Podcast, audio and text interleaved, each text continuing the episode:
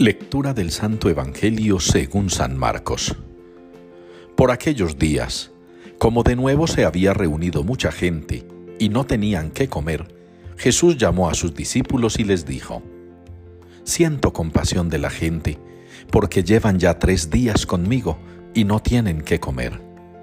Y si los despido a sus casas en ayunas, van a desfallecer por el camino.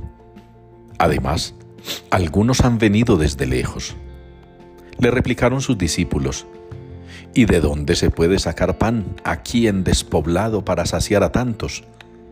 Él les preguntó, ¿cuántos panes tenéis?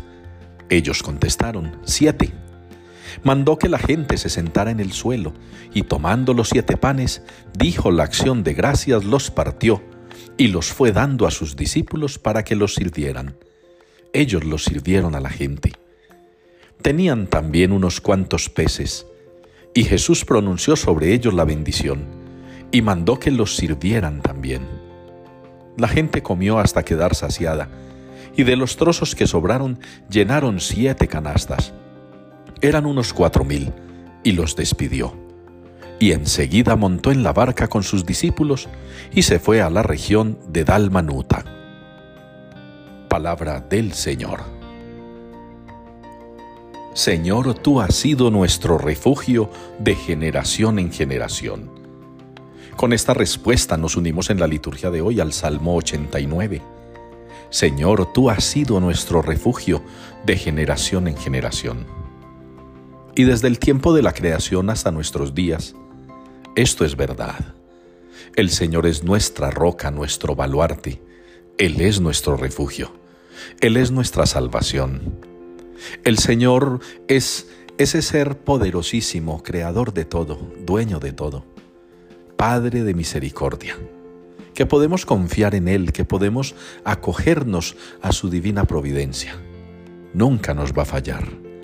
El Evangelio nos lo muestra.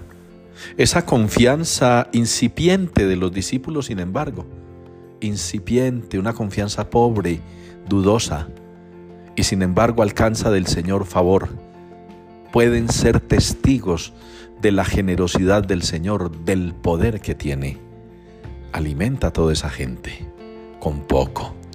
A veces nosotros nos angustiamos por lo que nos falta, por lo que no tenemos, por lo que se nos antoja y no conseguimos, por lo que se nos mete en la cabeza y no alcanzamos.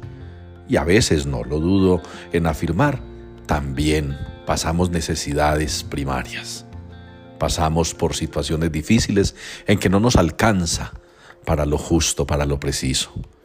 Y sin embargo el Señor no nos abandona. El Señor no, no, nos deja a nuestra suerte. El Señor no se olvida de nosotros.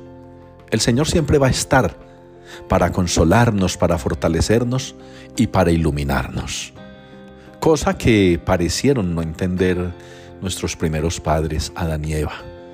Ese relato del Génesis que muestra cómo Dios habiéndoles dado todo, siente de ellos el desprecio, el rechazo, la desobediencia. Quizás se llenaron de miedo después al ser descubiertos, pero es lamentable, lamentable que por haber hecho caso a una oferta de un ser maligno, hayan despreciado la buena vida que Dios les había augurado. Eso quiere Dios para nosotros, una buena vida. No que seamos buenavidas, no, una buena vida. Y cuando nosotros nos acogemos al Señor, lo respetamos, le obedecemos, le damos gracias por todo lo que nos ha regalado, podemos con el salmista decir contentos siempre y llenos de fe, que el Señor ha sido nuestro refugio de generación en generación.